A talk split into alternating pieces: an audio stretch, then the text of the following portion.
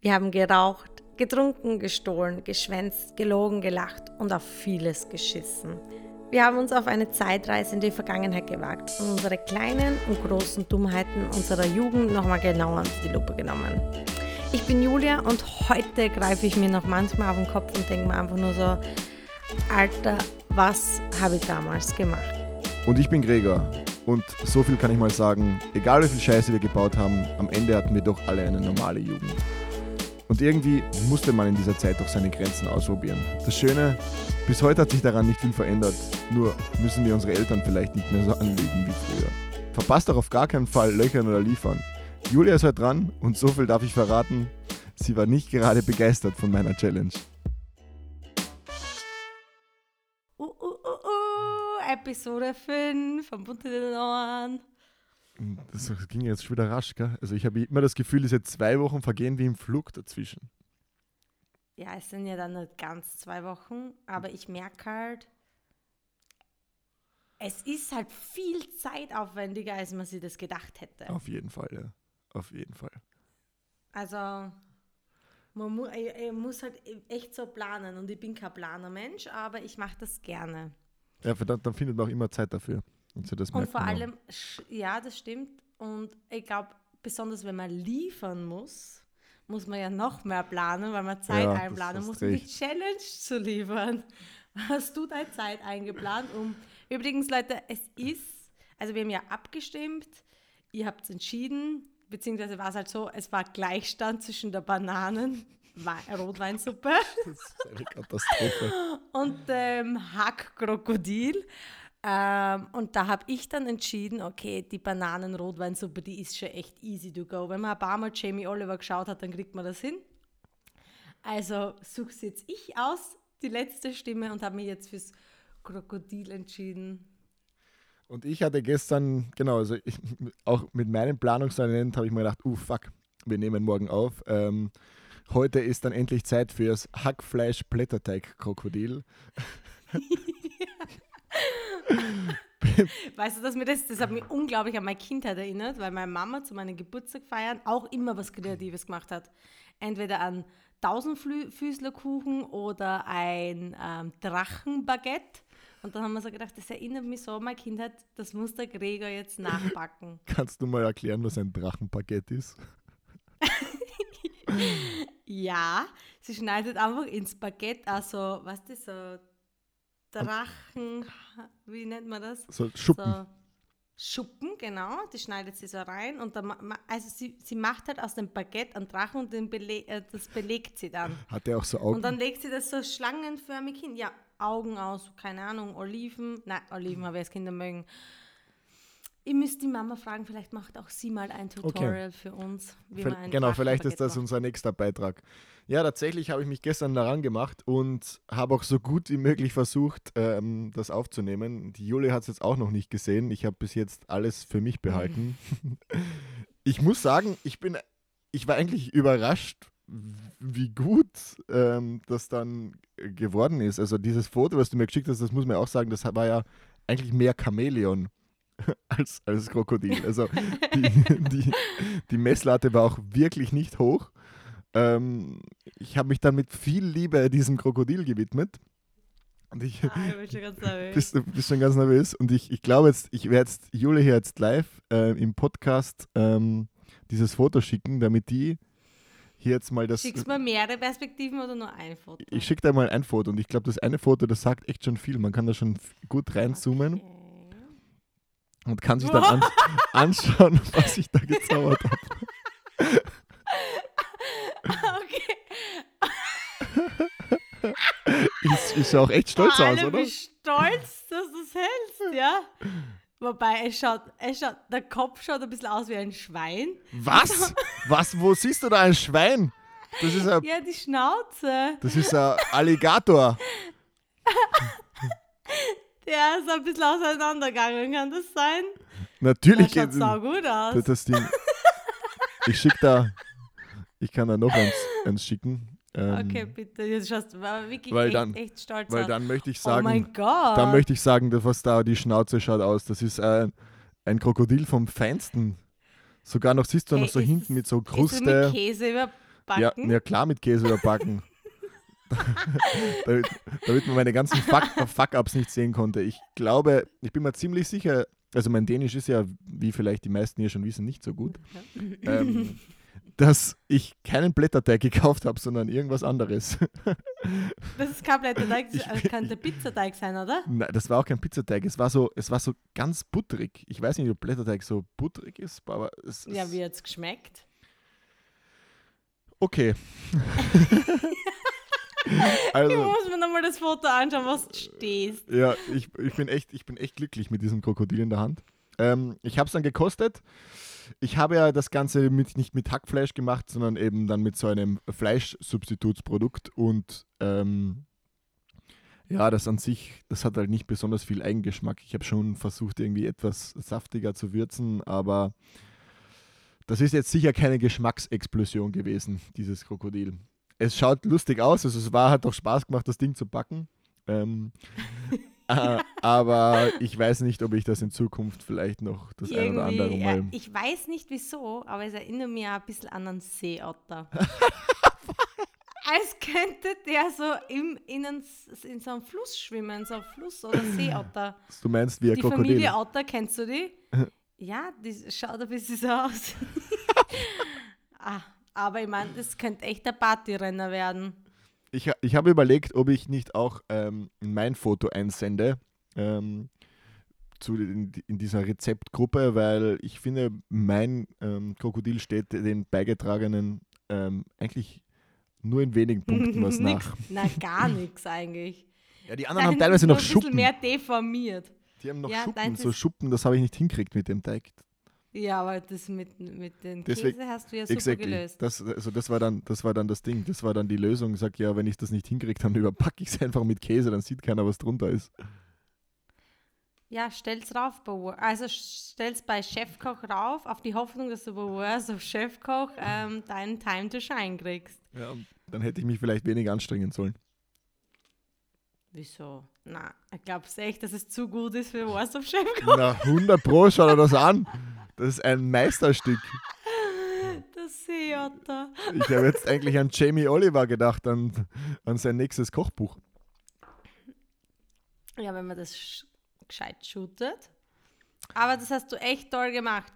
wir müssen noch so, uh, uns so uh, Musik ähm, einfallen lassen, so, ein, so eine Belohnungsmusik. Lassen, wenn, wenn du die Challenge gewon, ge, gewonnen hast. Gewonnen hast. So, du, du, du, das Schöne ist ja, dass eigentlich das Schönste für mich an der heutigen Folge ist, den Spieß umzudrehen und dir eine Challenge oder in dem Fall mache ich es ähm, ganz unverschämt und frage dich so, Julia, möchtest du diese Woche löchern oder liefern? Ich muss ja was ja, ich, machen. Ich oder? weiß, aber es macht irgendwie mehr Spaß, dich so zu fragen. Ja, ich muss liefern. Aber dazu muss ich jetzt ein, etwas sagen. Vor zwei Wochen habe ich ja die Entscheidung treffen können, Löchern oder liefern, habe mich für äh, Löchern entschieden und da hat der Gregor dann so zwei, drei Tage mir später erzählt, was meine Challenge gewesen wäre, weil er das gemacht hat und der wollte mich bei der ersten Liefern-Challenge ohne Scheiß fünf Tage auf eine Wasserkur setzen. was ist das? Darum habe ich umso mehr Angst vor der Liefer-Challenge, weil ah, du, das ist echt tough. Ich, ich bin in mich gegangen und habe mir gedacht, naja, nachdem es deine erste ist, ähm, gehe ich es locker an und ähm, gebe dir vielleicht eine Aufgabe, die dir selbst auch mehr Freude bereitet. Und okay. das Ganze kam mir heute in, der, heute in der Früh beim Zähneputzen tatsächlich. Also ich hatte was anderes mit dir geplant und du hast mir erzählt, ähm, dass du am Donnerstagabend eine, eine Fernsehsendung im, die meistens sind Pro 7, ähm, wo viele Frauen über den Catwalk laufen. Alter! angeschaut nein. hast. Es gibt, es gibt Grenzen in unserer Freundschaft und das, das ist ein Geheimnis, was man eigentlich nicht erzählen dürfte. Und wie viele vielleicht da draußen wissen, es war das Finale der 15. Staffel von ähm, oh, Germany's Next, Next Top Model. Und die Konkurrenz wird dort einfach immer stärker. Also es wird immer schwieriger, dort auch ähm, einen, einen Platz zu erhalten, um dann wirklich vor Heidi stehen zu können. Und deswegen würde ich mir von dir bis in zwei Wochen wünschen, ähm, dass du dein eigenes persönliches Bewerbungsvideo für Germany's Next Topmodel 2021 drehst. Ähm, und versuchst irgendwie in diesem Video herauszuarbeiten, man muss schon sagen, also ein paar Komponenten müssen vorhanden sein. Also ein, ein, Cat, ein Catwalk ist für ein, ein Bewerbungsvideo natürlich ein, ein Muss. Und dann wird immer diese Frage gestellt und sagen, warum bist du oder was, warum hast du das Zeug, um Germany's Next Topmodel zu werden? Diese Frage hätte ich dann auch noch gern von dir beantwortet.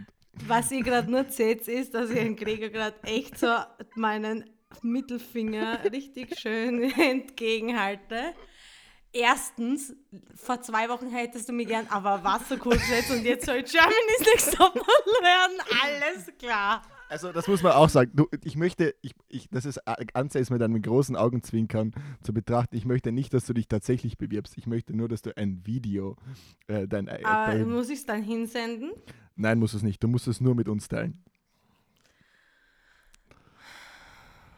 Okay. Fuck you. Als, als, mir, als mir dieser Gedanke kam, habe ich mir gedacht, doch, das ist genial. Ich sag, das ist Ganz genau. ehrlich, würde das heißen, also ich bin mir ja nicht einmal, also schaut, ich habe mir das Jahr das erste Mal wirklich gedacht, ich schaue mir Germany's Next Topmodel nicht an. Und das ist echt so fünf Wochen richtig gut gegangen, bis Corona kam und ich in der Steiermark war. Und in der Steiermark habe ich dann erst wieder angefangen. Und jetzt war das Finale. Ja. Du brauchst dich hier nicht rausreden, es ist okay, dass du hey, das schaust. Aber man muss da, weißt du eigentlich, dass gar nicht so weit weg von uns Vorrau ist und die zweitplatzierte Sarah Bosch ähm, dort herkommt. Eine Österreicherin übrigens. Vielleicht kannst du von der ein paar Tipps fürs Video holen. Alter, fuck you, wirklich. Ja, passt. Das gehört dann irgendwann in zehn Jahren zu der Kategorie Sünden, die ich gemacht habe, über die wir heute auch reden werden. Das ist, das ist eine echt schöne Überleitung, die, da, die du da gelegt hast. Also noch kannst du das ja nicht als deine Jugendsünde bezeichnen, aber unser Plan für heute war es ja irgendwie diese kleinen und großen Vergehen zu besprechen, die man vielleicht in der Kindheit und auch, und auch Jugend begangen hat ich habe mir dann gestern überhaupt die Frage gestellt, was, was definiert man denn überhaupt als eine Jugendsünde? Und habe mal den großen Onkel ähm, Wikipedia gefragt. Und eigentlich äh, habe ich dann schnell festgestellt, ich, ich lese jetzt mal die Definition vor. Unüberlegte ha Handlungen oder Torheit im jugendlichen Alter. Und ich habe mir gedacht, das ist das Einzige, was ich gemacht habe. Also ich habe bei keiner meiner Entscheidungen nachgedacht. Es war ein purer pures Impulshandeln und immer das machen, auf was man das irgendwie gerade ähm, am meisten Bock hat. Und dabei sind vielleicht auch, ist auch vielleicht das eine oder andere schief gegangen. Ich bin ein bisschen im Schock wegen der Challenge, aber ich versuche mich zu akklimatisieren. Ähm, ich glaube, ich habe auch sehr viel aus dem Impuls gehandelt. Na, wobei ich auch glaube, ich habe sehr viel gemacht als Jugendliche aufgrund dessen, was andere Leute denken und mit, um mithalten zu können. Also ich habe schon viel gewusst, dass das jetzt falsch ist, dass ich das mache. Und ich habe auch gewusst, dass ich sehr sensibel bin und am nächsten Tag das bereuen werde. Also hast du deine, hast du deine, ohne das jetzt im Detail darauf einzugehen, das machen wir sicher später noch, hast du deine Sünden dann, oder Sünden, hast du deine Taten dann bereut? Ich hasse das Wort Sünden, das ist so, das ist so christlich, das ist so katholisch. ja. Aber ja, wenn wir es so benennen, immer wieder. Also manchmal gar nicht, aber ich glaube, ich bin von außen so cooler, easier umgegangen, als es dann innen drinnen war. Also ich bin schon sehr, also ich denke dann schon sehr viel drüber nach. Vor allem, wenn ich dann weiß, dass ich mit meinem Handeln echt meine Mama wirklich wieder Nerven gekostet habe. Das war dann schon, wurde dann auch bestraft mit Hausarrest und so. Was, hast du oft Hausarrest bekommen? Ich kann mich nur an einmal erinnern, wo es wirklich streng war, dass ich zwei Wochen Hausarrest gehabt habe. Und das war am Beginn meiner jugendlichen Karriere. Das war schon mit 13. mit 13 habe ich das schon jugendlich. richtig. Ich glaube, ich war frühreif. Aber wirklich jetzt. Also, ich habe mit, also meine Jugend hat fix mit 13 begonnen und ich habe mit 13 schon richtig angefangen ähm, zu schwindeln, fortzugehen, alles über, also meine eigenen Prioritäten über alles zu stellen. aber kam das, weil du, hattest du ältere Freunde, die dich da irgendwie mitgezogen haben oder hast du, hast du andere Gleichaltrige motiviert, da mitzuziehen? Ich glaube, sie haben mich motiviert. Ich habe damals ähm, meine damalige beste Freundin und ich ich glaube, wir haben uns ein bisschen auf Jungs abgesehen, die einfach schon ein bisschen älter waren. Ich meine, ein bisschen älter, die waren halt 15, 16 und die durften halt schon ein bisschen mehr und du musst halt schon Mo haben schon also ein Moped gehabt. ja, die haben schon ein Moped gehabt. Bist du eigentlich einmal mit dem Moped schon ohne Führerschein herumgedüst? Ja. Ja, das macht jeder. Ich habe also eine Liste vorbereitet mit Dingen, wo ich mir tausendprozentig sicher bin, dass wir das alle schon mal gemacht haben ich bin damals mit dem Moped zu meinem, ähm, zu meinen Moped-Fahrstunden gefahren, weil es geheißen hat, wenn du dein eigenes Moped mitbringst, dann zahlst du x weniger. Und mir gedacht, na gut, dann habe ich mal der Moped ausgeborgt und bin dort hingefahren und die haben mich alle angeschaut und gesagt, hast du eigentlich komplett einen Vogel, dass du jetzt quasi Ja, aber warum, wie sollst du sonst dein Moped Ja, eben, das habe ich auch gesagt. Was, was soll das jetzt sein? Soll ich mich jetzt von irgendwem herführen lassen und der schaut mir dann zwei Stunden zu, wie ich im Kreis fahre, oder was? Ähm, aber Haben das deine Eltern gewusst? Ich bin mir nicht ganz sicher. Ich würde tendenziell sagen, ja.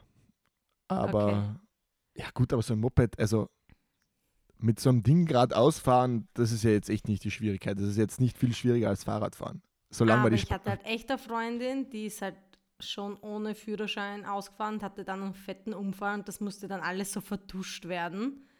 Weißt du, wenn die Eltern dann für die einstehen, damit du dann überhaupt einen Moped-Führerschein machen kannst. Scheiße, ja. Da werden dir ja so Horrorgeschichten erzählt. Du darfst niemals zum e-, echten Führerschein antreten und da muss alles so vertuscht werden und keine Ahnung was, obwohl jeder mit, also ganz ehrlich, auch Traktorführerscheine. Why? Ich meine, Kinder vom Bauernhof, Leute, das liegt uns im Blut. Wir können das schon mit fünf, wir können schon mit fünf mit dem Traktor fahren. Wir brauchen dafür keine Lizenz.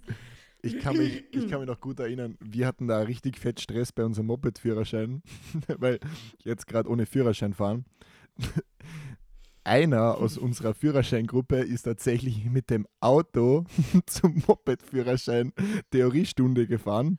Und er selber. Er selbst, ja. Und wurde dann gefragt. und wurde dann gefragt, ähm, wie das sein kann. Und dann kam eben raus, der hat, der hat halt einen älteren Bruder gehabt, der genauso ausgeschaut hat wie er. Und der ist schon se scheinbar seit einem Jahr mit dem Autoführerschein seines Bruders unterwegs und hat sich jetzt dann doch, ja, hat sich dann doch entschieden, selbst ähm, einen Moped-Führerschein. Ja, man, man liest ja immer wieder so in Zeitungsartikeln, dass halt irgendwie so 13-, 14-Jährige, das war ja gar nicht so lange her, einfach auf die Autobahn aufgefahren sind und mit, mit dem Auto herumgefahren sind. Die Eier hätte ich halt echt nicht gehabt. Im, Im Nachhinein betrachtet war meine Jugend wahrscheinlich ziemlich 0815. Ich habe es halt auch gefunden und meine Mama hat da einige Nerven verloren, aber im Großen und Ganzen glaube ich halt, dass sie ziemlich so sein sollte, wie eine coole Jugend ist. Wie soll eine coole Jugend sein? Ja, ein bisschen rebellisch, coole Freunde, was ausprobieren und dann am Ende des Tages doch noch normal wäre. Also ich glaube, wenn am Ende des Tages alles gut ausgeht und ich heute da sitzen kann und relativ easy, cheesy drüber reden kann, weil, Spoiler-Alarm, ich bin nie in Jugendknast gekommen, obwohl meine Mama ab und zu gedacht hat, ich trifft ab. Ähm, ich habe nie jemand körperlich verletzt, dass ich, weiß nicht, bei Schlägerei ähm, ähm, jemandem die Hand gebrochen hätte oder sonst irgendwas.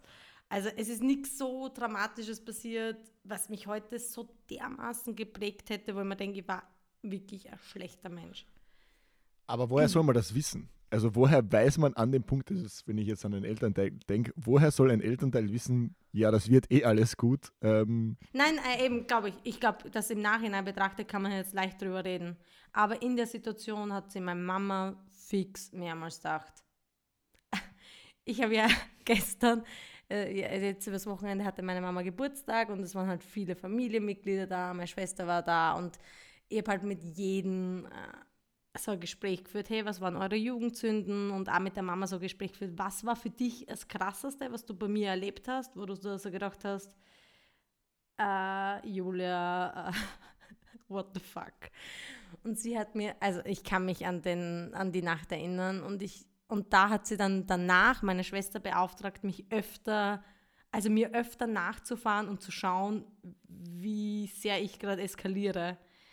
Das war aber Geburtstagfeier von einem Freund und ich hatte eine Phase mit 17, 18, schätze ich mal, wo ich nur Tequila und Jägermeister getrunken habe. Also mein Rekord war 14 Tequila in der Nacht. Und auch an der Geburtstagsfeier habe ich nur Tequila getrunken und nur Jägermeister. Und ich hatte da eine Phase, wo ich immer im Plastiksackel meine eigenen Orangen für den Tequila mit hatte. Ach du Scheiße. Ja, und wir haben also gesagt, okay, unser Dorfdisco heißt Excel, Leute. Fühlen Sie jetzt vielleicht angesprochen. Okay, wir fahren von dorthin zum Excel. Und ich habe die Autofahrt habe ich schon einmal mitgekriegt. Ein Freund von uns ist gefahren, er hat eh nichts getrunken. Und ich habe halt dann irgendwann gesagt, oh, scheiße, ich muss kotzen. Und wir waren aber auf der Autobahn und ich habe da am Bannenstreifen gekotzt und ich mir so gedacht, warum fahren da die Autos so schnell? Also erstens einmal, das war ziemlich dumm. Dann habe ich allein bei der, He also dann war ziemlich schnell klar, okay, die Juli geht nicht mehr mit ins Excel, wir bringen sie nach Hause.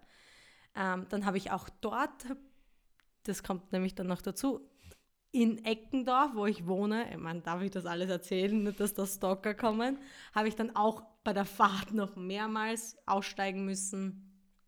Wurde dann am nächsten Tag auch gesichtet. Also es ist jetzt nicht so, dass das alles heimlich passiert ist, sondern die Leute haben das auch mitgekriegt, dass das passiert ist.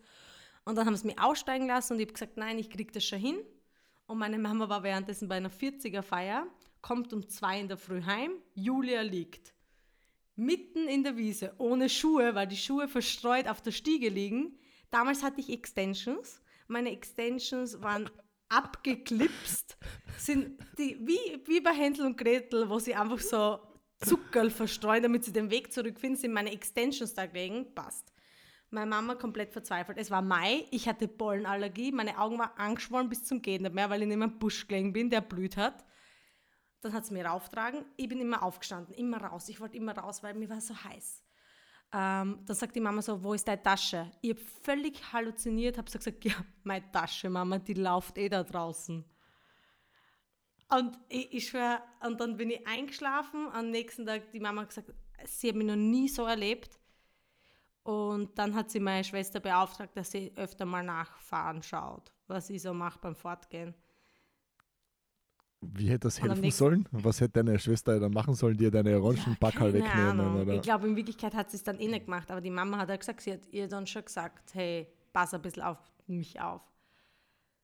Und das Arge ist, als ich dann in Eckendorf nämlich ausgestiegen bin und mir übergeben habe, ist auch mein Papa von dieser 40er-Feier, wo meine Mama auch war, gerade nach Hause gefahren.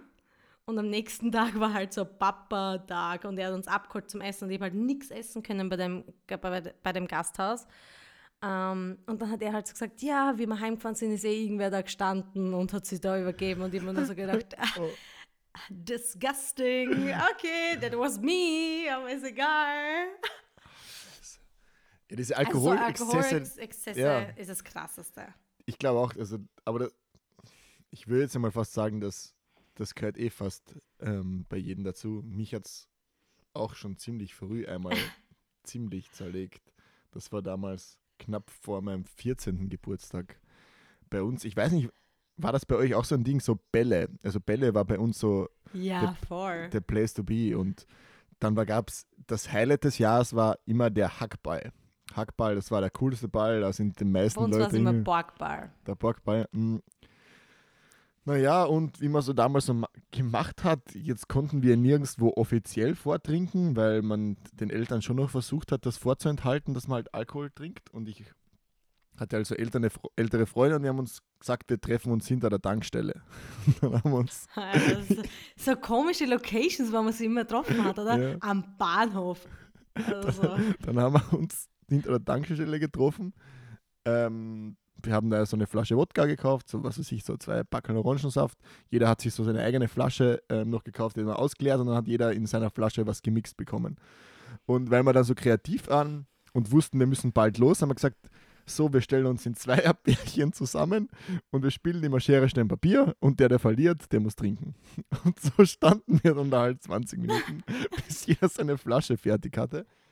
Und dann gab es dann noch. Anstatt dass einfach beide die ganze Zeit trinkt mit Schere, Stein, Papier. Ja, aber wir haben irgendwas, es war eklig. Also es war wirklich, es war nicht angenehm, das zu trinken. Es war wirklich sau stark und es hatte keiner Alkohol gemocht zu dem Zeitpunkt.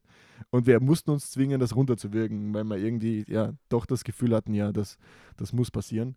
Und dann gab es danach eben so zwei besonders schlaue, ähm, einer davon war leider ich, die noch der Meinung, die der Meinung waren, sie haben noch nicht genug getrunken. Naja, dann ist mein, Fro eben der zweite hier im Bunde ähm, mit seinem gefälschten Ausweis noch eine Flasche Wodka kaufen gegangen. War das ein Busausweis oder eher Schülerausweis? ich kann mich nicht mehr erinnern, aber wahrscheinlich war es ein grenzgenial gefälschter Schülerausweis.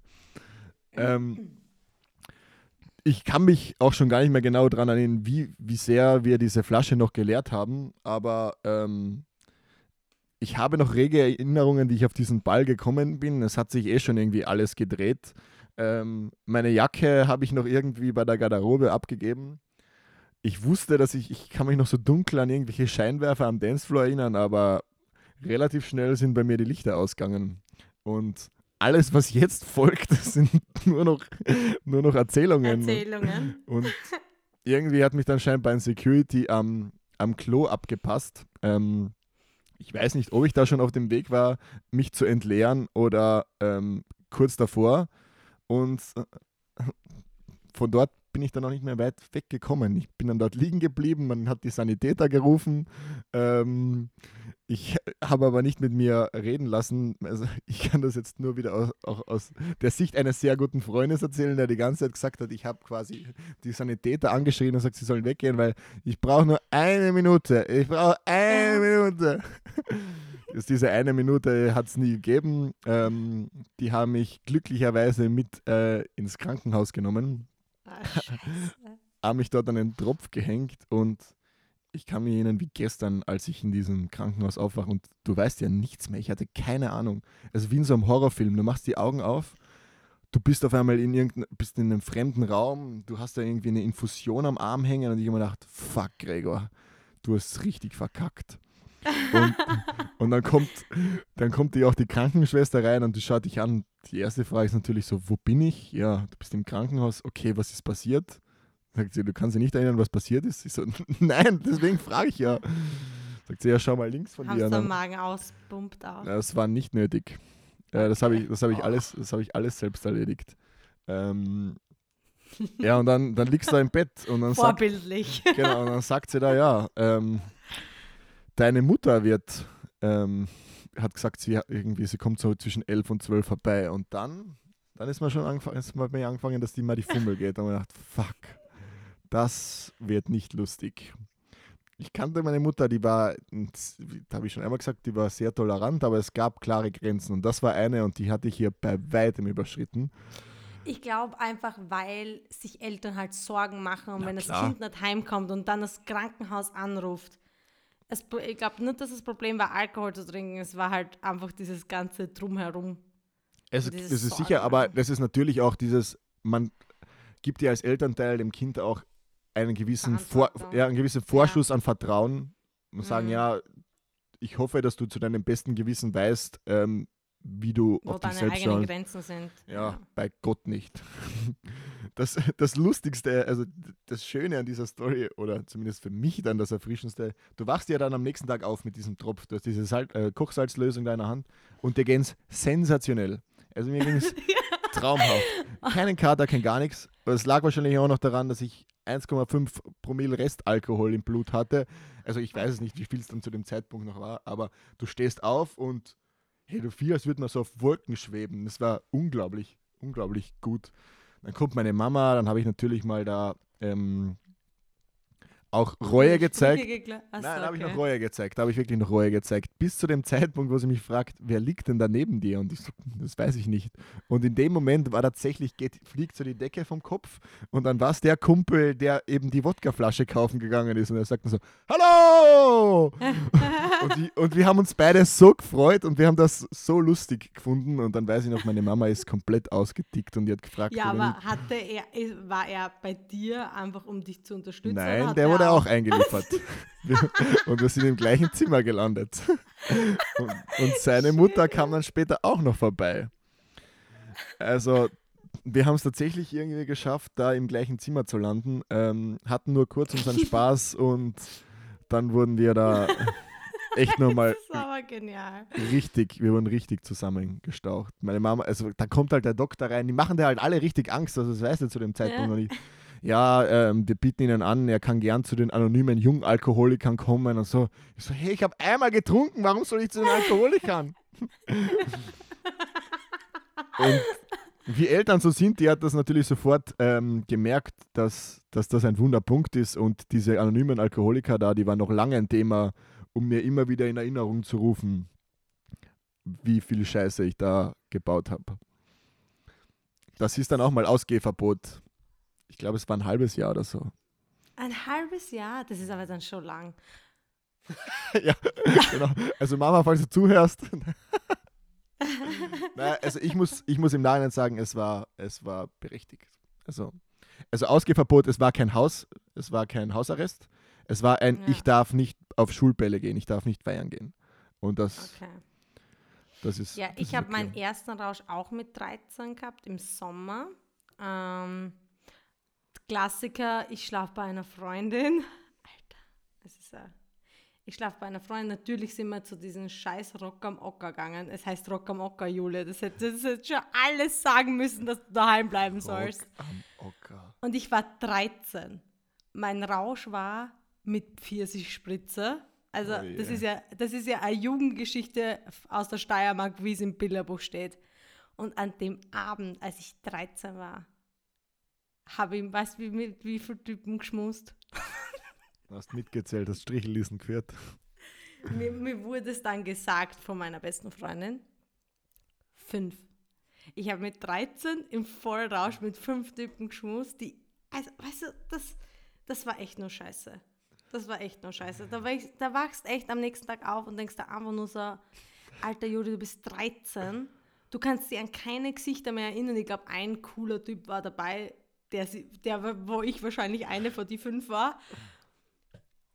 Und da hatte ich dann zwei Wochen Hausarrest. Dafür habe ich zwei Wochen gekriegt. Aber natürlich mit der Information, also die Mama hat aber Fehlinformationen gehabt, darum ist es so, äh, darum ist er milde ausgefallen.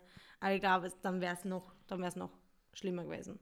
Das hätte ich bis jetzt gar nicht als Jugendsünde gedeutet, aber du hast recht. Also diese Wettbewerbe gab es natürlich auch, aber da kann ich nur sagen, mit fünf hättest du nichts gewonnen. Ganz ehrlich, ich glaube, dass du ein richtig, also ich glaube, hätte ich dich damals kennengelernt, ich schwöre, ich glaube, hätte ich dich damals kennengelernt, wir würden uns nicht verstehen. Damals hat es zwei Jugendgruppen gegeben, Rega. Es waren die Emos und es waren die Krocher. Und ich bin mir ziemlich sicher, wenn sich die Leute fragen, was ist mit den Emos und den Krochern passiert, dann kann ich euch jetzt sagen, die sitzen heute an diesem Tisch und machen einen, einen Podcast. Podcast.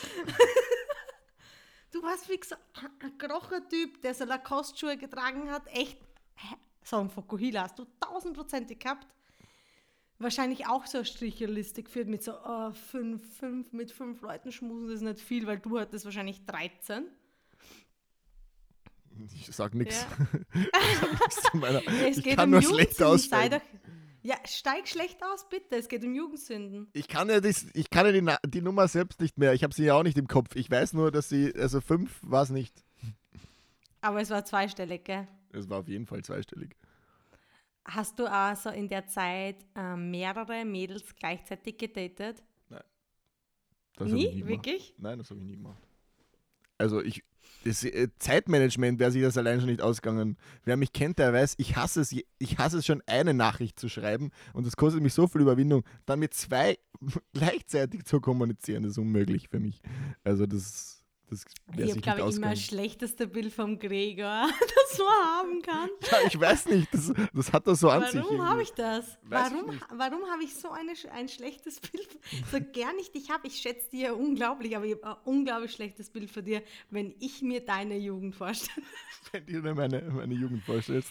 Ja, aber, du bist, weil, ja? weil ich so geprägt bin von den, also da waren ja auch viele coole Jungs dabei, aber so klischeemäßig hat es halt immer diese coolen Hartberger Fußballer gegeben, die immer nur die immer an den coolen Plätzen im Freibad gelegen sind, die immer das Coolste angehabt haben. Die coolen Plätzen im Freibad. Ja, es gab im Hartberger Freibad coole Plätze und uncoole Plätze.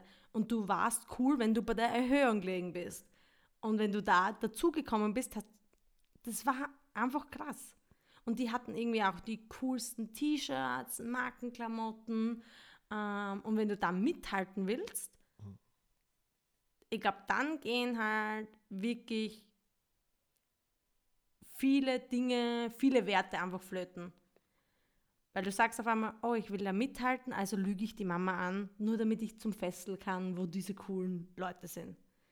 Oder du sagst einfach so, oh, ähm, ich zupf mir mal. Sei ehrlich, du hast, auch so Strich, du hast auch so Strichel gehabt über, über die Augen. so richtig schön, schön so, richtig das Strichel, Strichel gezupfte Augenbrauen. So die quasi nicht mehr also vorhanden du weißt, waren. dass du ein Emo warst, wenn deine Augenbrauen dünner waren als dein Kajalstrich. Oh, Gottes Willen. ja, das war halt damals so. Jetzt, ist, jetzt sind Augenbrauen so ein richtiges Markenzeichen, aber damals. Je weniger, desto besser. Eigentlich voll Katastrophe. Vor allem, wenn du, also so wie ich, dunklerer Typ bist, eher rassiger, weißt du, was ich meine? Das ist ja, die im Zaum zu halten, dass die ausschauen wie ein Strich. Das ist ja eine Lebensaufgabe gewesen. Jeden Tag Rasenmähen. ja, jeden Tag Rasenmähen, wirklich so vorher zu deiner Geschichte mit ähm, dem woanders schlafen, da ist mir nämlich auch noch was eingefallen. Ich habe das dann, ich habe das so gelöst in den jungen Jahren. Ich durfte dann auch nicht immer so lange wegbleiben. Ich glaube, es war eins oder zwölf am Anfang noch irgendwie so. Es waren so klare, klare Zeiten, an denen ich zu Hause sein mussten, musste. Und dann hat es mich, ähm, ich weiß gar nicht, wie das dann passiert ist, irgendwie haben mich immer diese, diese DJs total ähm, fasziniert, da vorne zu stehen, alle, alle jubeln dir zu. Ähm, das ist ähm, genau das, was ich gemeint habe. Wir waren completely. und, und dann ging das los. Zu meiner Firmung habe ich mal ähm, hab ich so ein DJ-Set bekommen und habe dann so auf, angefangen, so zu, daheim aufzulegen. Und dann ging es natürlich auch so um die ersten Gigs. Und dann habe ich so immer wieder. Wie hast du als DJ-Name geheißen? Ich war ähm, der damals weltbekannte George Greek. Ein katastrophaler Name. Ich weiß auch noch bis heute, wo er kam. Ich saß so im Musikzimmer und man, ich musste, wusste, ich musste mir einen Namen ausdenken. Gregor, der war irgendwie so, das war nicht international genug für das, was ich vorhatte und dann musste es George sein und dann hing da halt einfach, ich wollte so einen Doppelbuchstaben, irgendwie so GG, ähm, ja. also David Gedder, genau, GG und dann hing da halt dann hing da halt dieses Edward, Edward Grieg-Plakat, das irgendjemand im Musikunterricht gemacht hat und gedacht, das ist es. George ja. Grieg und los ging's. Und George Greeks war dann immer on, freitags im Wow-Café, ähm, wahrscheinlich einer der grausamsten Was Absteigen. Heißt jetzt immer freitags?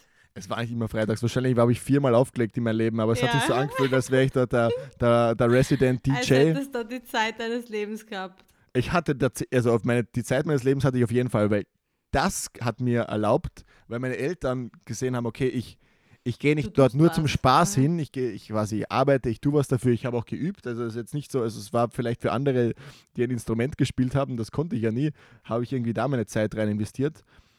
Und das hat man natürlich dann auch viele Türen eröffnet, ähm, um länger rauszugehen und an dem Wow Café war auch der Wow Club dran und sobald halt meine, meine Schicht da quasi zu Ende war, ging es dann für mich natürlich in den Club. Dann kannte man dort alle, man war ja der DJ, dann gab es Getränke, hinterm DJ-Pult stehen und das war, dann, das war dann schon ziemlich geil und das war dann immer mein Freibrief. Also ich habe dann halt immer gesagt, ich gehe auflegen.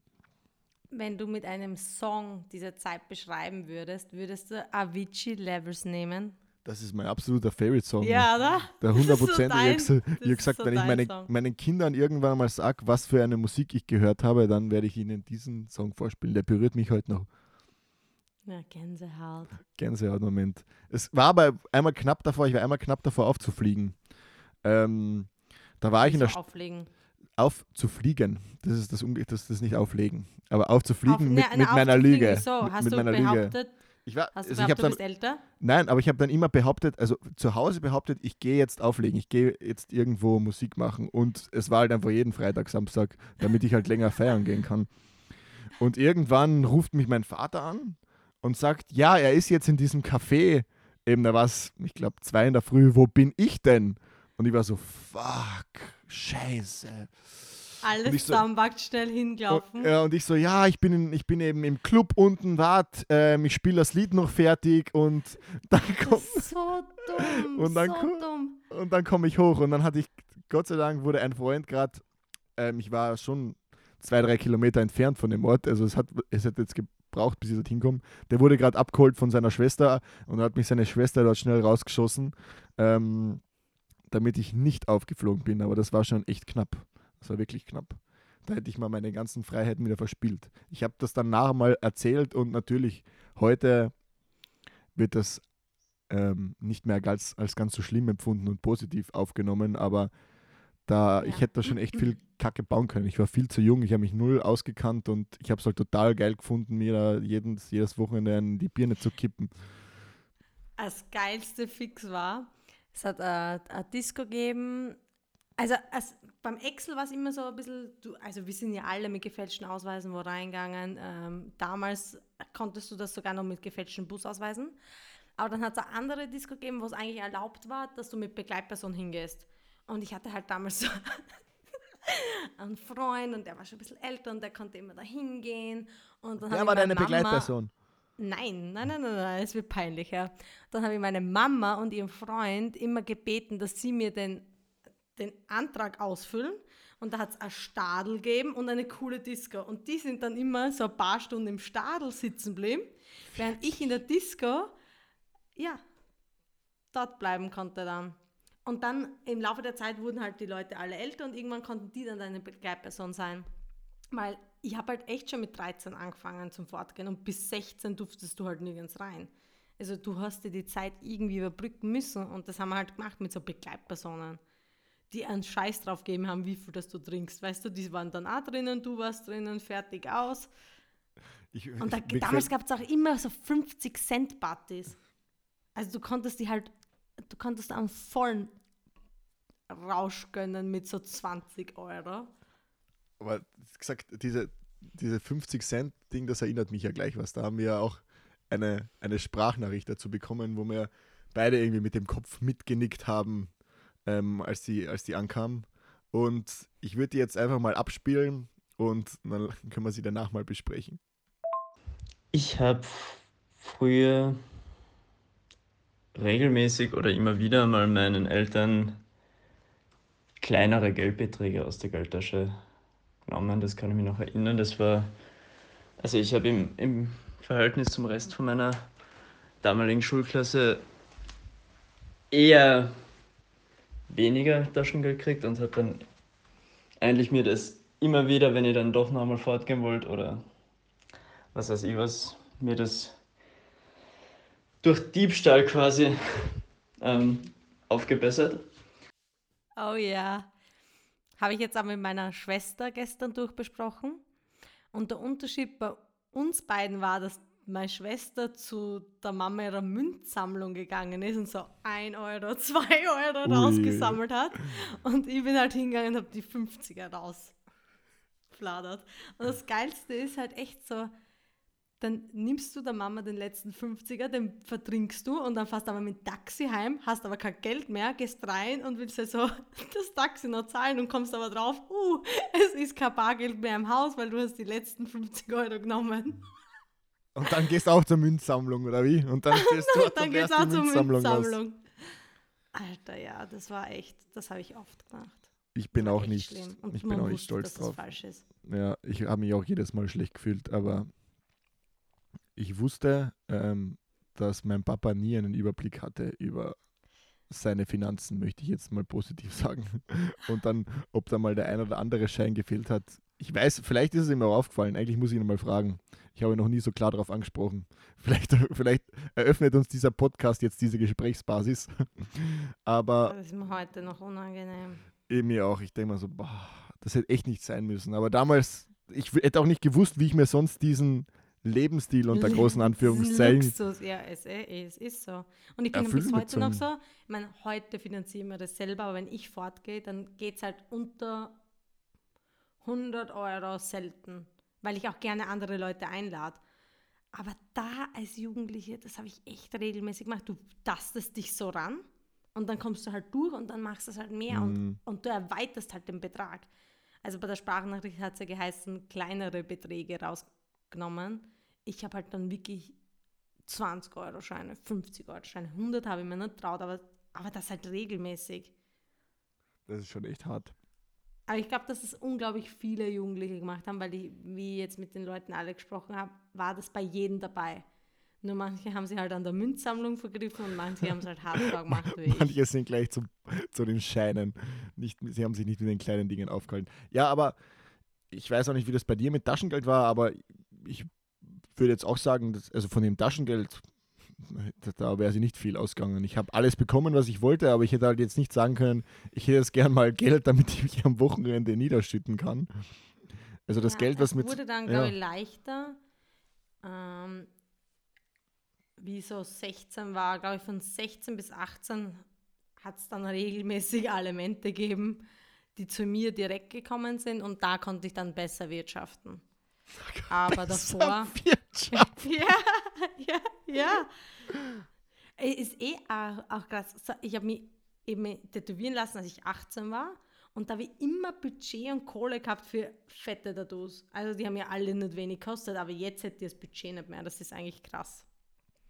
Das ist einfach ähm, andere Prioritäten. Aber wenn wir grundsätzlich bei Stehlen sind, hat das bei dir mit Geld aufgehört oder hast du sonst noch so fünf Finger Rabatt gemacht? Ich habe mich eigentlich lange dagegen gewehrt. Es gab in meinem Umfeld Leute, die haben regelmäßig ger gestohlen. Also dann ging es so um so eine Hose bei Zara oder da noch ein T-Shirt oder so. Aber das, Alter, da habe ich, da hab ich mich, mhm. das habe ich mich nie getraut. Da habe ich mir so in die Hose gemacht. Ich war zwar immer wieder dabei und selbst dabei sein, hey, mir ging so die Pumpe, ich hatte jedes Mal Schiss, so wenn wir jetzt auffliegen, ist mein Leben vorbei. Ähm, aber so, ich kann mich daran erinnern, das war ähm, in einem H&M, wir standen so an den Accessoires und dann ging es an die Sonnenbrillen und dann hat sich eben dieser besagte Freund, der auch sonst immer wieder ähm, zugegriffen hat, hat gesagt, so komm, setz die Sonnenbrille auf, wir gehen jetzt raus. Und ich so, was, was, nein. Und, ja. und er so, ja, setz sie auf. Und ich habe sie aufgesetzt. Alter, ich glaube, ich hatte noch nie so einen Schiss. Es hat sich noch nie so lang angefühlt, diese 10 Meter zu, dem, zu der Schiebetür. Und du gehst und du hast das Gefühl so, die nicht existenten Überwachungskameras schießen sich alle auf dich ein und prägen sich dein Gesicht ein und sobald du das nächste Mal vorbeikommst, wirst du verhaftet. Ich habe mich dann zwei Wochen lang nicht mehr getraut, nur in die Nähe dieses H&Ms zu gehen, weil ich gedacht habe, sobald ich dort irgendwie nur vorbeispaziere, hat mich irgendwie so ein Ladendetektiv und ähm, es geht für mich direkt in den Jugendknast. Wie war's, wie, war, wie warst du da so?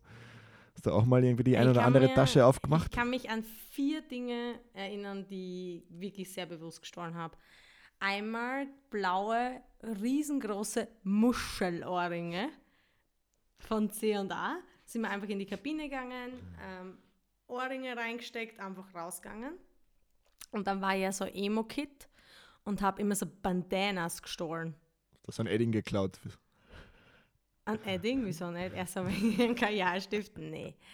Aber da habe ich zwei, drei Bandanas gestohlen aber man merkt, dass ich nicht wirklich reifer geworden bin, weil letztes Jahr im Sommer war, war ich mit so Freunden unterwegs, wir waren super gut drauf und es war schon in Wien und in der Nacht haben wir echt einiges gestohlen. Unter anderem eine 60 Euro Ginflasche und ein Riesengemälde, was jetzt bei einem Freund von mir über die Toilette hängt. Das merke ich schon, mit, mit ein bisschen Alkoholeinfluss mache ich noch dumme Dinge. Und da, da komme ich jetzt auch zur Geschichte von Freundinnen von mir. Ich nenne jetzt echt keinen Namen, weil das schon ein bisschen krass war. Es hat ja mehrere Diskos zu geben, wo du fortgehen konntest in der Steiermark, wo wir gewohnt haben. Und da war einmal eine Bad Days Party. Und bevor die nachgekommen sind, waren die halt vorher auch äh, in der bekanntesten Disco Hartbergs. Ähm, und sind aber an Auto vorbeigelaufen und haben sich so gedacht, ja, passt, so Gaudi halber, sie schauen mal, ob das Auto offen ist. Und das Auto war tatsächlich offen und das Auto hatte einen Schlüssel sogar stecken. Und sie haben sich da reingesetzt und mit ihren Bad Taste Outfits und haben halt dann Licht aufgedreht und gehupt und dann sind sie echt sogar ein, zwei Runden am Parkplatz gefahren. Wow. Haben das Auto wieder hingestellt und vom Auto ein iPod und einen bunten Regenschirm rausgestohlen. Und mit dem bunten Regenschirm sind sie dann zur Party gefahren, super gut drauf, alles easy cheesy, aber am nächsten Tag hat er das Gewissen genagt. Also am nächsten Tag hat dann irgendjemand diesen iPod ins Excel zurückgebracht. Die Frage ist halt, ob der Besitzer oder die Besitzerin jemals gedacht hat, oh, ich gehe zum Excel rein, weil da haben sie mein iPod abgegeben. Also das war, glaube ich, so schon eine Jugendsünde, die glimpflich ausgegangen ist, aber da hätte schon was passieren können. Wenn du da mit dem Auto herumfährst am Parkplatz und irgendwo anfährst oder keine Ahnung was, ich glaube, da haben sie sich schon ziemlich angeschissen. Die, aber ich feiere es jetzt im Nachhinein betrachtet, feiere sie schon ein bisschen. Diese, dieser Vandalismus, den man da an den, an den Tag legt, irgendwie so Dinge kaputt zu machen beim Feiern oder mitgehen zu lassen, war bei uns auch irgendwie immer wieder das Thema, so Straßenschildern von irgendwelchen Baustellen. Ja. Wir haben auch, ähm, das war wahrscheinlich das, das Tragischste, wir haben einmal auf dem Heimweg, das war in Wien, wir dann immer wieder zum Geburtstag nach Wien gefahren, um dann dort mehr Gas zu geben, weil da gab es deutlich mehr äh, Freizeit- und Vergnügungsangebot. Und am Heimweg sind wir dann an so einer Baustelle vorbeigekommen und ähm, haben dort auch dann, wurde halt ein Haus gebaut, haben dort die Dixies-Klos in, in, die, in die Grube geworfen, die schon ausgebuddelt waren und irgendwie die Absperrungen und haben uns dann auch in einen, in einen Bagger gesetzt, der dort, der dort stand. Und ich bin bis heute wirklich froh, dass wir es nicht geschafft haben, dieses Ding zu starten. Also in meiner Erinnerung, ich glaube, gab es einen Schlüssel, aber wir haben es halt einfach nicht auf die, auf die Kette gebracht, mehr dieses okay, Ding anzustarten. Ja. Und ich war echt froh, weil ich will, möchte nicht wissen, was wir halt mit diesem Bagger noch aufgeführt hätten.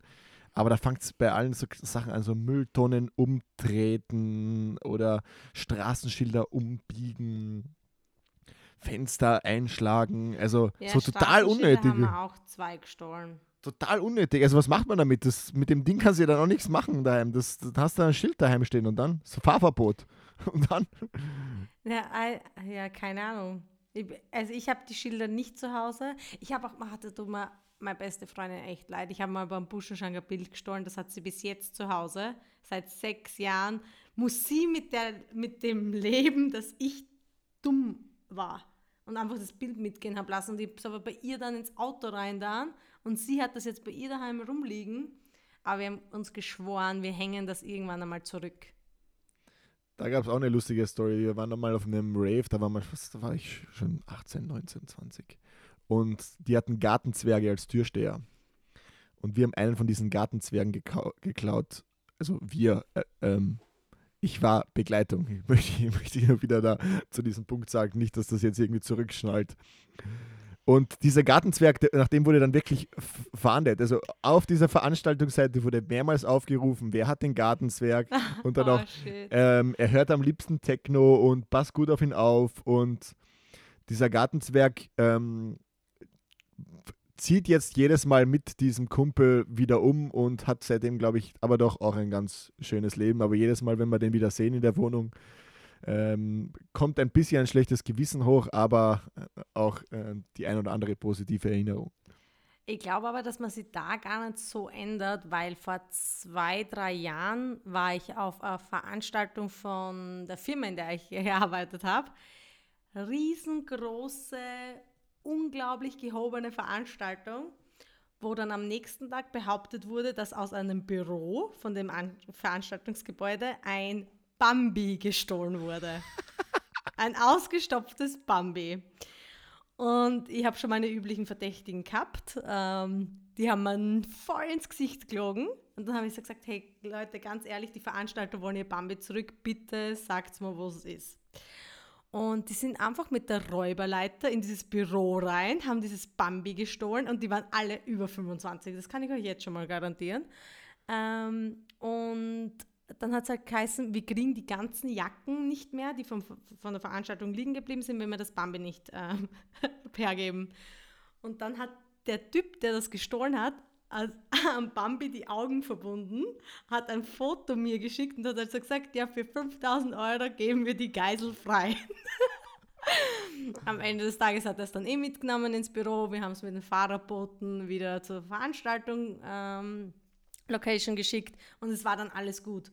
Aber im Rausch macht man halt dumme Dinge, auch, ich mein, auch beim eigenen Arbeitgeber, bei der eigenen Firmenfeier. Aber es ist dann, es hat ja immer irgendwie dieses Besondere, dieser Kitzel, das dann zu tun. Also ja, dieser Nervenkitzel ja. ist ja Habe ich es noch drauf, irgendwie ist es. Habe ich es noch drauf. Habe hab ich noch drauf. Aber das Bambi, das passt sehr gut ähm, zu einer weiteren Einsendung, die wir haben. Ähm, und die, die, möchte ich jetzt vorspielen. Die, die hat mich auch wirklich ähm, sehr erheitert. Am 17. Geburtstag von einem meiner besten Freunde kamen wir unter regem Alkoholeinfluss auf die glorreiche Idee, in dem 200 Meter entfernten Ziegengehege eine Ziege zu klauen. Nachdem wir in das Ziegengehege eingebrochen sind, haben wir eine Ziege von der Horde abgeschnitten und die Ziege dann eingefangen. Leider kam dann einer meiner Freunde auf die glorreiche Idee, die Ziege in neonpinker Farbe die noch in der Garage stand, anzumalen. Somit hatten wir dann eine leuch neon pink leuchtende Ziege äh, in unserem schönen Ort. Leider gab es dann nie wieder Ziegen in diesem Ziegengehege nach dieser Aktion. Sorry an den Besitzer und sorry an Peter. So geil, oder? Ey, aber die Ziege hat schon überlebt, auch mit der Farbe, Ja, ja, oder? klar. Also, wie, also, Sagen glaub, wir jetzt einmal, liebe Hörerinnen und Hörer, keine Sorge, die Ziege Niemand hat ist überlebt. zu Schade gekommen. Niemand ist zu Schaden Niemand gekommen. ist zu Schaden gekommen. Und vielleicht war sie dann noch die coole Ziege. Äh, war, die war halt einfach Neon. Was violett, pink. Und vielleicht hat ihr das sogar was für ihr weiteres Leben was gebracht. Also. Ja, die Leute feiern ja immer Dinge, die außergewöhnlich sind. Ja, das habe ich noch nie, das habe ich noch nie geschafft, dass ich ein Lebewesen stehle. Aber ich glaube halt so in einer Gruppe, ich wäre dabei gewesen. Ich Würde, hätte das wer angestiftet, wäre ich dabei gewesen. Ich wäre auch ganz vorne mit dabei. Ich war, es, zum Glück gab es keine Tiere in der Größe, die man stehlen konnte in meiner näheren Umgebung. Also so Pferde und ähm, Kühe, das wäre mir dann doch eine Nummer zu groß geworden. Da hätte ich mir, ja, glaube ich, dann an die Hose gemacht. Aber bist du zum Beispiel auch mal so ins Freibad einbrochen? Naja, für Einbrechen. Freibad. Bei uns gibt es ja kein Freibad, wir haben einen großen See. Also das ist jetzt nicht so, dass man hier irgendwie irgendwo einbrechen muss, um ins Wasser zu springen. Deswegen okay. ist es relativ unspektakulär. Das ist so, ja, du also gehst nicht halt mit Räuberleiter um den Zaun herum und dann rein, was sau dumm ist, weil es ist Nacht und das Wasser ist kalt und es ist eigentlich gar nicht cool. Das ist gar nicht geil, ne? Also wir sind, wir haben das, das war jetzt dann weniger eine Jugendzünde, aber das gab es bei uns immer wieder, dass man dann am Ende einer durchzechten Nacht die Idee hatte, nochmal in den See zu springen und man dann irgendwie zum See gefahren ist, um dort so Skinny Dipping äh, zu machen. Aber das war jetzt, das war absolut keine, keine Jugendsünde. War das bei euch anders in in Hartberger, im Hartberger Freibad. Ja, ich glaube, wir sind einmal eingebrochen, aber dann haben wir festgestellt, uh, das ist gar nicht so cool, wie es immer jeder sagt und dann damit war die Geschichte erledigt. Bist aber wie so du immer so denkst, als hätten die eine fette Alarmanlage. so, als, als, wär, als die hätten kämpfen sie dich gleich. jedes Jahr ums Überleben. Die haben keine Alarmanlage, Julia. Alles gut. Aber bist du, aber, bist du, warte nochmal, bist du sonst mal irgendwo eingebrochen? Ich kann mich erinnern, ich mache ja jetzt ja beim Beachvolleyball-Turnier bei uns im Dorf mit. Und da hat meine Tante gesagt, das ist jetzt nicht richtig einbrechen, aber es war halt trotzdem irgendwie äh, kriminell. Nicht ganz aus, ein bisschen kriminell. Und sie hat ja gesagt, in der Garage, die Garage ist offen, ist im Kühlschrank ein ähm, Bacardi und den können wir uns holen.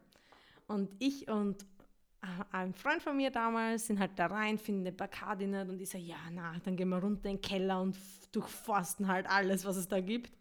Haben den ganzen Keller abgesucht nach potenziellen Alkohol, haben voll viele Flaschen mitgehen lassen und jetzt kommt das Beste. Wir haben kein Bacardi gestohlen, sondern wir haben drei Balsamico-Essigflaschen genommen. Was? Und den haben wir dann einfach Spaß-Schnaps genannt. Aber ja, weil wir es nicht besser wussten. Aber da sind wir halt auch, wir sind nicht nur in der Garage geblieben, wir haben einfach das ganze Haus durchsucht. Aber sonst bin ich nirgends einbrochen. Brav. Die Leute wollten immer so in Schulen einbrechen und so Tests stellen. Wenn man zu viel Fernsehen schaut, oder? Übrigens das ist 11.11 Uhr, 11, wünscht dir was? Ich wünsche mir einen Einbruch. hm, okay. Ja. Hast du wo einbrochen? Jein. Also ich glaube, das Verrückteste, was wir je hatten, ist, wir haben versucht, in einen Club einzubrechen. Aber also nicht einbrechen, weil keiner dort war, sondern das war in einem Sommerurlaub in Kroatien und wir haben einfach total überteuert, also den Eintritt total überteuert gefunden und haben dann versucht, übers Dach in, in diesen Club zu gelangen. Der war dann so ein Freiluftclub und in der Mitte war, also in der Mitte konntest du quasi auf die Tanzfläche sehen. Ich, ich weiß noch nicht ganz, wie wir uns das vorgestellt haben, wie wir dann schlussendlich von diesem Dach auf diesen Dancefloor runterkommen, weil vier Meter dann auf den Dancefloor zerstürzen ist vielleicht jetzt auch nicht. Aber wart ihr ganz oben und habt ihr reinsehen können? Ja, wir haben reinsehen können, ja. That's crazy. Und dann ging es aber los. Also die hatten im Gegensatz zu dem Freibad doch den ein oder anderen Security angestellt und auf einmal waren dann so fünf, sechs Securities mit Taschenlampen hinter uns her und dann, das, wir haben uns eine ärgere Verfolgungsjagd ähm, irgendwie da ähm, geleistet, die, die, ja. die, die habe ich bis heute nicht vergessen. Also wirklich von Leuten in den Buschen, von, also wir sind so, das war ein Riesengelände, wir sind so kreuz und quer gelandet, wie in seinem Film. Jeder hatte so einen Security-Mann hinter sich her und hat versucht, den irgendwie abzuschütteln. Und wir haben es auch alle geschafft, bis auf einen, den haben sie dann aber leider erwischt. Aber der kam dann irgendwie auch mit ein paar bösen Worten und vielleicht einem leichteren Arschtritt davon. Aber da habe ich mir schon anständig in die Hose gemacht und gedacht, wenn die mir jetzt in die Finger kriegen, irgendeine so kroatische Mafia, schneiden sie mir mal drei Finger ab, damit ich es nie wieder mache. Boah, da habe ich jetzt echt eine geile Geschichte, die ist mir jetzt erst kommen und ich habe die Person gar nicht gefragt, ob ich dir erzählen darf. Aus dem Grund anonymisiert. Aber der war in der Türkei bei Summer Splash oder wie das alles heißt. Ähm, super Zeit gehabt, alles easy gewesen, super viel trunken und am Ende beim Abreisetag seinen Reisepass nicht mehr gefunden. Und dann ist er halt am Flughafen gefahren, sein Reisepass hat er mit, also es war alles schon ein bisschen Worst-Case-Szenario und sein Handy-Akku war aber leer. Ähm, und er hat sich so gedacht, ja, passt, ähm, wurscht, er steckt da schnell einen Stecker aus und steckt sein Handy an. Und hat mit dem Stecker das ganze Security-System von diesem kleinen türkischen ähm, Flughafen lahmgelegt. Auf einmal sind so 15 Securities um ihn herum gestanden, die, die ähm, haben ihn halt dann gleich mitgenommen. Er hatte halt auch keinen Ausweis dabei, wo er sich ausweisen konnte, weil er seinen Reisepass ja verloren hatte. Ähm, und dann hat er so gedacht, okay, die Kacke ist am Dampfen. Dann hat es aber ein paar Telefonate gegeben von einer Botschaft in die nächste. Seine Freunde sind währenddessen wieder nach Wien zurückgeflogen. Boah, ähm, und er ist in der Türkei zurückgeblieben ohne Reisepass, äh, mit keinen guten Aussichten. Und die hatten, die haben auch ein Ferienhaus in, in Kärnten unten und seine Freunde haben halt ausgemacht, dass sie nach dem Summer Splash auch noch nach Kärnten fahren. Und er hat sich dann wirklich ausgehandelt, dass er direkt von der Türkei zu, nach Klagenfurt fliegen kann und war Was? dann vor seinen Freunden unten in Klagenfurt und hat halt so angerufen, hey Leute, ich bin schon in Kärnten, wo seid ihr? Und sie so, ja, sie sind erst mitten im Weg, wie das? Ja, hat halt ein Bekannter jemanden gekannt, der ihn da rausgeboxt hat. Aber ja, eine dumme Entscheidung getroffen, einfach einen Stecker auszuziehen und somit das ganze Security-System lahmgelegt. Aber ist alles gut ausgegangen. Aber ich finde ja mega geile Story. Das ist eine mega geile Story. das ist eine mega. Und wir haben ja noch eine mega, also ich habe ja noch eine mega geile Story bekommen und ich, ich würde dich, ja ja. ich würd dich auch wieder fast wieder bitten, bevor wir dann diesen Teil, einen Teil einer Sprachnachricht abspielen, weil sie ist echt sehr ausführlich und weil es auch eine echt besonders ähm, ja, irgendwie. Ehrliche. Ich glaube, ja. es ist einfach sehr, sehr ehrlich und ich, ich denke, dass es viele Leute gibt, die vielleicht in der gleichen Situation schon mal waren und sich das eher so aus dem Gedächtnis verdrängen wollen. Ähm, wir haben eine Sprachnachricht bekommen, ähm, wo jemand erzählt, dass er mit 8, 9, 10 Jahren ähm, bei einem Freund war und wo die Mama gesagt hat, bitte vor Sonnenuntergang wieder heimkommen. Er war zu spät dran, es war schon finster, regnerische Nacht. Er ist ähm, nach Hause gelaufen und als Kind hast du dauernd so die Panik, okay, du kriegst Konsequenzen, wenn du jetzt zu spät nach Hause kommst. Also hat er diesen Heimweg schon genutzt, um sich irgendwas auszumalen, warum er zu spät ist. Ähm, und da eine kleine kleiner Sidefact, die hatten Nachbarn, die irgendwie ähm, sehr unangenehm war, von, der, von denen er sich immer gefürchtet hat. Und bei diesem Heimweg hat er sich dann eine Geschichte zusammengereimt, ähm, die tatsächlich gar nicht stimmt, aus Angst, ähm, dass die Mama ihn bestrafen könnte, weil er zu spät gekommen ist. Und jetzt hören wir mal so rein, was ihm denn dann noch dazu eingefallen ist. Ähm, dass ich da oben bei diesem Rückhaltebecken war und dass ein Mann, es hat übrigens auch geregnet, ein Mann in einem gelben Lackmantel, also die klassischen Regenmäntel, wie man sie übrigens auch so in den ganzen Tatortfilmen oder weiß der Kuckuck was sieht, ähm, mit gelben Gummistiefeln und mit Kapuze auf und halt so ganz nass, also klassischer Film, äh, mir entgegenkommt, gekommen ist und mich an meinem Schniedelwitz ähm, bekrapscht hat. Ähm, und daraufhin bin ich halt weggerannt. Und die Geschichte habe ich halt erzählt. Und meine Schwester natürlich total fassungslos ähm, und hat sich tierische Sorgen gemacht. Dann kam meine Mutter nach Hause. Ähm, ich habe immer noch nicht zurückgerudert, sondern habe dann weitergemacht so und habe die versucht, die Person zu beschreiben, wie sie dann aussieht. Und ich habe die Personenbeschreibung so gemacht, dass, dass sie so aussieht wie der Sohn von unserem Nachbar. Wow. Das ist, das ist so krass. Das ist so krass. Aber ich, ich verstehe es irgendwie. Total. Weil, aber als Kind, ich, Jugendsünde, ich kenne das halt, als Kind hat man dir zum Beispiel immer gesagt, Julia, steig ja nicht in einen weißen Bus ein, der keine Beschriftung vor irgendeiner Firma hat. Weiße Busse, no way. Oder es, damals gab es immer ganz viele Schwarzafrikaner, die durch die Dörfer gegangen sind und ähm, Zeitschriften ausgeteilt haben. Und da hat es immer geheißen, Julia, sprich nicht mit denen, ähm, böse. Und dann denke ich mir dann schon so, wenn du so Angst hast, deiner Mama zu sagen, du kommst zu spät und dir dein, dein, dein kindliches Hirn irgendwas eintrichtet, weil du gar nicht weißt, was für Konsequenzen das, das sein könnten, aus Angst, dass die dich einfach zusammenscheißt, dir irgendwas auszudenken. Und es ist so lustig, wie die Synapsen sich verknüpfen und du gleich direkt eine böse Person, die du als böse empfindest, gleich damit ins Rollen mhm. bringst. Mhm. Aber er hat ja nicht gesagt, es war der Nachbar, er hat ja nur circa beschrieben, dass das so aussah. Ist richtig, also man kann auch schon sagen, das Ganze geht gut aus. Irgendwie, es wurde jetzt niemand irgendwie hier verfolgt, befragt etc., sondern es ist wahrscheinlich bis heute einer der ungeklärten Kriminalfälle. Ähm, ja, der Fall für Dom Turbo. Ja, ähm, ja aber, aber schon, ich, kann mich, ich, ich, kann mich auch damit identifizieren. Ich, mir ist jetzt gerade, als, als, als die Geschichte lief, noch eine eingefallen.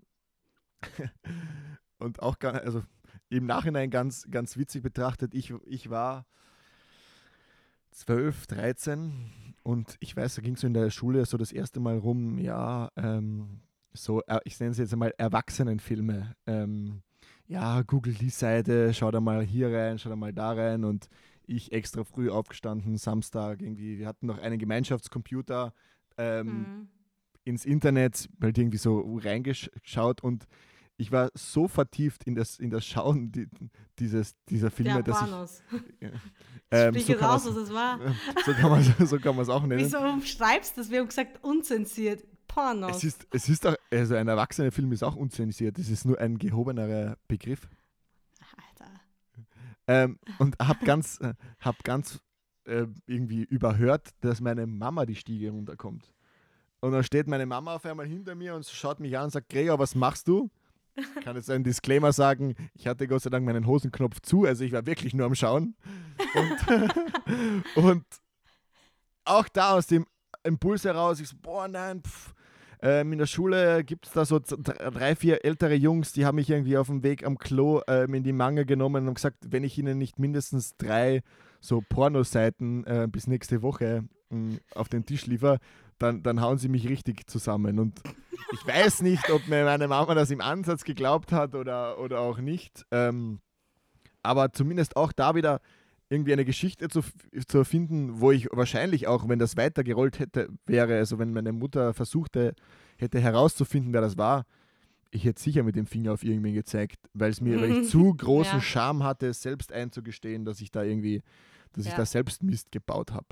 Ja, krass ja, es ist, es ist dieses jugendliche, kindliche Hirn schon echt ein, ein Phänomen. Erstens, wie viel Fantasie man dann doch haben kann um sich was auszudecken, denken irre, wenn es auf einmal darum geht, um Ausreden. Ich wüsste nicht, ob ich heute noch ähm, die gleiche äh, Einfalls, äh, Vielfalt hätte ah, wie damals. Ich glaube, ich habe sie doch noch ein bisschen. du hast sie doch noch. Also ich so kreativ, glaube ich, wäre ich glaube, so kreativ wäre ich heute nicht mehr. Ich glaube, es wäre mir zu anstrengend, es zu tun, aber manchmal, also ich weiß halt, dass ich in der Zeit schon viel gelernt habe, wie man Leute manipulieren, also ein bisschen manipulieren kann. Ähm, aber es wäre mir jetzt zu anstrengend, ähm, irgendwelche Geschichten mir auszudenken. Ich bin jetzt auch kein Mensch, der sagt, oh mein Gott, da kann ich nicht kommen, weil irgendwas ist, sondern ich sage halt einfach, ich habe keinen Bock. Also ist, ist mir ein bisschen zu blöd. Als Jugendliche habe ich mich da verstrickt in Stories mhm. und am Ende des Tages kannst du eine Story niemals so wahrheitsgetreu erzählen. Es wird immer wieder Lücken geben und diese Lücken werden die Leute finden das ist ja, und das ist ja auch, glaube ich, das Problem, und da wieder, um auf diese Sprachnachricht zurückzukommen, ähm, man zieht sich ja dann meistens Informationen oder Details von Dingen heran, die es wirklich gibt oder die man wirklich erlebt hat, weil es mhm. einfach es einfacher macht, die Situation zu beschreiben. Und das passiert ja deswegen auch so schnell, dass man sich dann jemanden herannimmt, zu dem man eh irgendwie einen Bezug hat und dem dann ihn beschreibt als eine fiktive Person und auf einmal ist irgendjemand in der Mangel, der nichts damit zu tun hat, aber einfach nur aufgrund ähm, vielleicht einer negativen Erfahrung ähm, mit dieser Person ähm, dann einfach in das, ja, ins Kreuzfeuer gerät, weil das Kind sich halt irgendwie lebhaft was ausgedacht hat. Echt krass. Ich, mir, mir fällt jetzt noch ein letztes Ding ein, wo ich mir echt so denke, Alter, wenn mein Kind das macht, aber anscheinend gehört es dazu und ich glaube, das haben voll viele gemacht, aber alle, alle aus dem Kopf verdrängt. MSN-Zeiten, wo man so Web gecampt hat. Hast du das auch gemacht? Ich habe gechattet, so mehr so. So aber gechattet, so aber auch mit Webcam? Nein. Wir haben das gemacht, wir Mädels, auch mit Burschen aus der Burschen ähm, aus der Schule, wo die halt einfach nur in Boxershorts da gesessen sind und wir in Unterwäsche. Weißt du, und wo du dann auch so Screenshots gemacht hast. Zwar nie nackt, also es sind ja auch immer wieder so Nacktbilder herumgeschickt worden, das, das habe ich nicht mitgemacht, aber es ist dann schon krass, was du tust für Typen, die du eigentlich nicht mal leiden kannst, ähm, nur um dazuzugehören. Und das war ziemlich naiv. Und in Jugendzeiten, es ist, es ist spannend, weil die letzte Sprachnachricht, die ja damit zu tun hat und auch irgendwie deine Story darauf, hat viel ja mit Sexualität zu tun.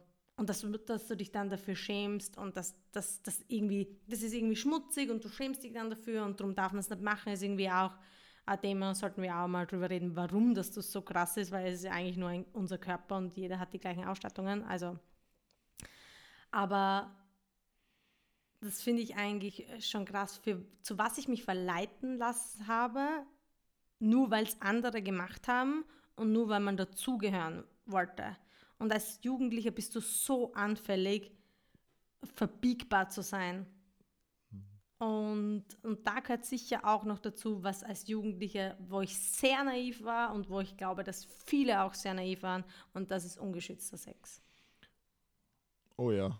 Ah, ungeschützter Sex ist sicher so etwas, wo einige Mädels, und das, und da können wir auch eine eigene Podcast-Folge damit füllen, aber wo du dann danach als Mädel ein Bild danach nimmst, als wäre es ein TikTok.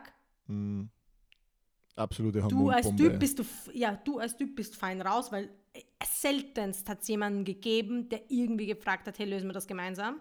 Sondern du musst es mit deinen Mädels schauen, wie du heimlich dahin kommst. Du hast dich zu Tode geschämt, also musst du eine Freundin für dich dahin gehen, ähm, dir diese, diese Pille holen. Ähm, das ist etwas, wo ich mir denke, wenn da mehr Aufklärung wäre, dann wäre das alles nicht so schlimm und man würde sich im Nachhinein nicht so ein bisschen schmutzig oder dumm oder auch naiv fühlen. Ähm, ja, das, das wollte ich nur so zum Abschluss noch mit auf den Weg geben. Ja, das, ist, das, das gefällt mir eigentlich. Also ich sage, dieses Aufklärungsthema und überhaupt dieses, ähm, ja, wie wird man an Sexualität herangeführt, das kann man sehr gerne gleich in der nächsten Folge einfach abhandeln und sagen, ja, dann gibt es schon jetzt quasi einen kleinen, einen kleinen Ausblick. Ähm, viel mehr geplant, als, ähm, als wir das sonst so uns mit unseren Episoden schaffen. Ähm, man weiß ja auch gleich, also ich kann jetzt auch noch allen raten, in den nächsten Tagen ähm, nach dieser Ausstrahlung gibt es auch sicher das ein oder andere Foto, das ein oder andere Video auf Instagram zu sehen, wie ich mein schönes Krokodil ähm, nicht, nicht zusammenstickel. Seeotter. Oder wie manche ähm, Kritiker auch sagen, Seeotter.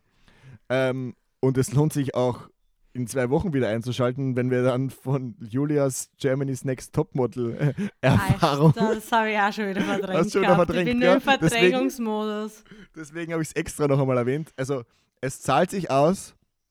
Bleibt dran, cool, dass ihr auch diesmal wieder so zahlreich irgendwie Sprachnachrichten, Textnachrichten eingeschickt habt. Also der Podcast lebt davon. Es macht das Ganze irgendwie auch viel lustiger, viel intimer und viel ähm, interaktiver. Und bringt so uns auch selber, glaube ich, auf ganz andere Denkweisen. Ganz anderes. Also ja, man merkt es ja jetzt schon, das fällt irgendwie zu einer Geschichte noch zusätzlich was über einen selbst ein, was man irgendwie ja. entweder auch schon verdrängt hat ähm, oder gar nicht so am, am Schirm hatte. Aber mir hat es heute wieder super viel Spaß gemacht. Also es ging so flupp Es ging dahin. flott dahin, oder? Ja, ja. ich, ich merke auch, wir, wir werden besser. Es ist nicht mehr so angespannt. Ähm, und ich glaube, wir haben beide gecheckt, dass es am besten ist, wenn wir, wir bleiben und unsere Geschichten erzählen. Weil sonst geht es uns wie bei der Sprachnachricht, dass wir uns irgendwelche Dinge ausdenken Denken, und ja. dann kommen wir da nicht mehr raus. das ist eine gute Anekdote, ja. Alles klar. Ja, dann schön, dass ihr dabei bleibt. Wart, bleibt's. Ja, bleibt's bitte dabei. Bleibt's auch dabei, bitte, ja. bleibt's dabei. Nein, alles gut. Schönen Tag noch und bleibt's bunt in den Ohren. Bis bald.